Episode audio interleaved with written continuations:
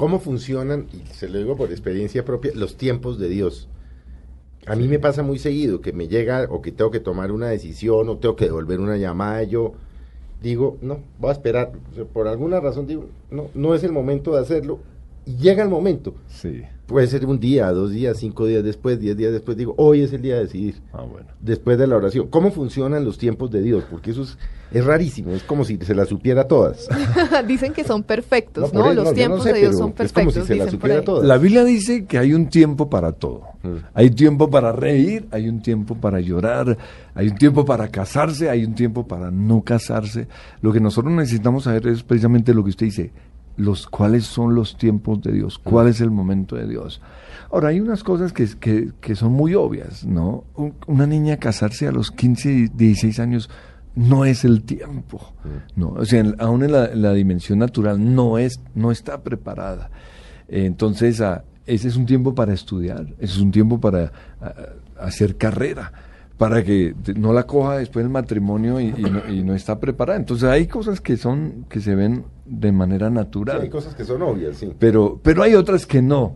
¿Cómo sé exactamente esto? Entonces, lo que lo que yo veo con respecto a la voluntad de Dios es que hay cuatro señales seguras para yo saber la voluntad de Dios. Uno es eh, qué dice eh, qué dice la Biblia, ¿no? Entonces, cuando yo leo la Biblia todos los días, comienzo a conocer los pensamientos de Dios. Entonces yo sé, esto es la voluntad de Dios o esto no es la voluntad de Dios. ¿No? Entonces uno, tiene que ver con, con, lo que dice la palabra. Lo otro es el Espíritu Santo. Si yo he recibido a Jesús en mi corazón como Señor y Salvador, la Biblia dice que Él entró ahí.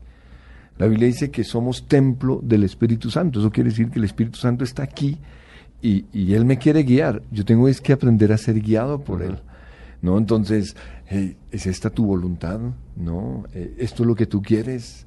Ah, en caso mío, cuando salí del colegio, eh, yo quería ir a la universidad y, eh, comencé una carrera, no lo era, entonces me retiré, luego comencé otra carrera, o, no comencé, me presenté y pasé, esta era lo que quería, que es lo que ustedes hacen, comunicación social, y estaba todo feliz porque me, me habían aceptado y estaba en el banco pagando. Y usted dijo no. Y no, en ese momento tuve el sentir de Dios, ah, pues no estaba muy seguro de, que no, yo, no puede ser. Tanto esperé seis meses para esto y, y no. Entonces, como te, podía pagar al día siguiente, decidí ir a mi casa y consultar a Dios. Y le puse una señal. No siempre es bueno, no siempre son buenas las señales, pero la mía salió. ¿no? En el caso mío, mi, eh, yo me había comprado un carro, mi abuelito me había prestado la mitad de la plata pero él era un hombre tan lindo que yo sabía, no, él no me, no me lo iba a cobrar, sin embargo, como me lo había prestado, pues tenía que devolvérselo. Entonces, tenía en esa época, creo que eran 25, 30 mil lo que costaba el semestre, tenía esa plata. Dije, no, pues se lo llevo a mi abuelito. Le digo, mira la plata que me prestaste, te la quiero pagar.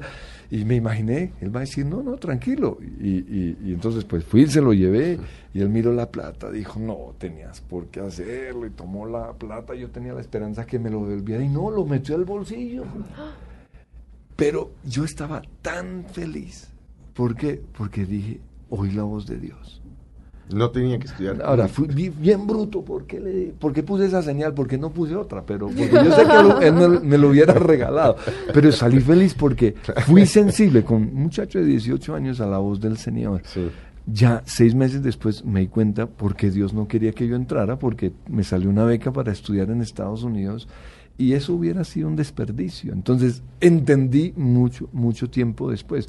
Pero ¿cómo supe que esa era la voluntad de Dios?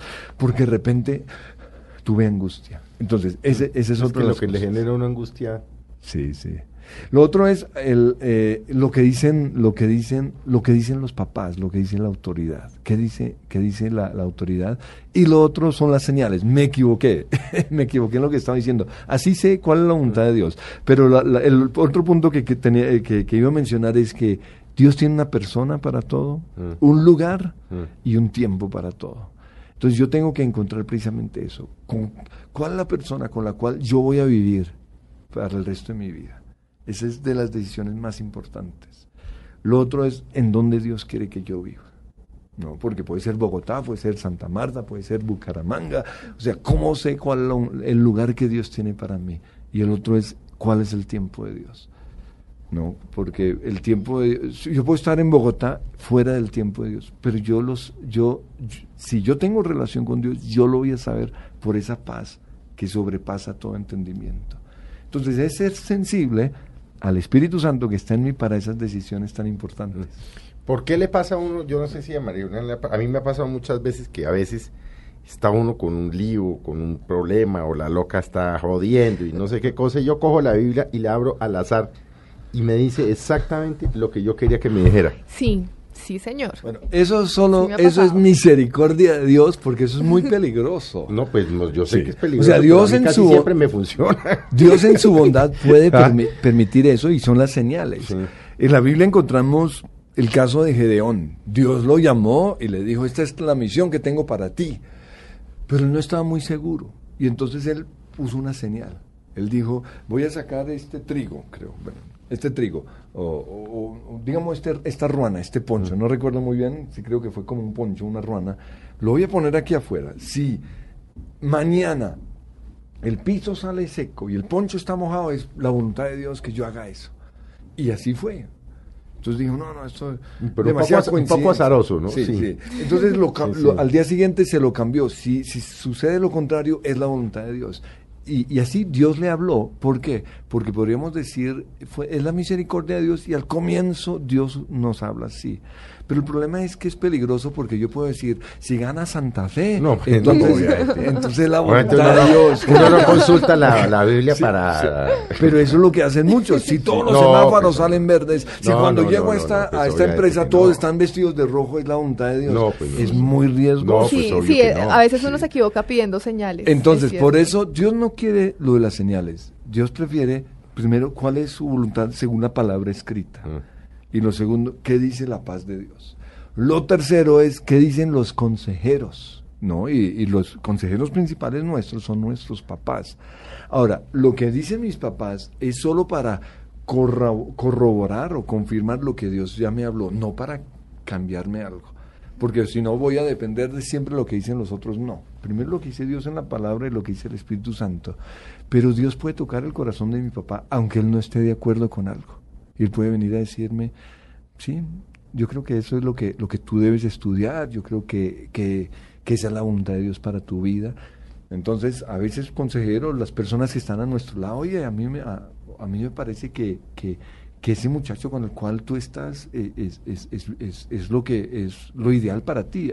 A veces Dios puede usar a esas personas. Sin embargo, eso solo es para confirmar lo que Dios ya me habló en el secreto en mi corazón y a través de... ¿Y qué pasa si uno cree que Dios le habló y le dijo, haga esto y los papás le dicen lo contrario? Porque eso puede pasar, si uno esté tranquilo Pero eso puede, eso puede ser un momento para, eh, como una forma de Dios decirme, no es el tiempo. Puede que sí sea mi voluntad, pero no es el tiempo. Espera un poquito más. ¿No? Entonces, o sea, listo, bueno, papá, eh, si, a ti te parece, voy a esperar seis meses más, voy a orar para ver qué, dices tú. Por ejemplo, con respecto a una carrera. Mi papá, yo, mi papá quiere que yo estudie, estudie medicina, pero yo quiero estudiar, yo quiero ser abogado. Entonces me presento a la universidad, tata, o todo, y, todo va bien, pero decido consultar con mi papá. Y él dice, no, yo quiero que estudies medicina y punto, y punto, y punto. Es obvio, nos da rabia a nosotros, pero mi papá es una autoridad. Entonces, lo que yo debo, lo que yo debo hacer, en primer lugar, es entender que lo que mi papá quiere para mí es lo mejor. Él no es un amargado, él, él quiere lo mejor para mí. Entonces, hablar con él, pedirle, bueno, papá, ¿por qué tú quieres que yo estudie medicina? ¿Por qué no me dejas hacer esta carrera que es lo que yo quiero? Ingeniería o lo que sea. Lo siguiente es a proponerle posibles alternativas. ¿No? Eh, es, la, mejor manera de hacer las cosas. Bueno, papá, ¿por qué no me permites hacer esto? ¿Por qué no probamos esto?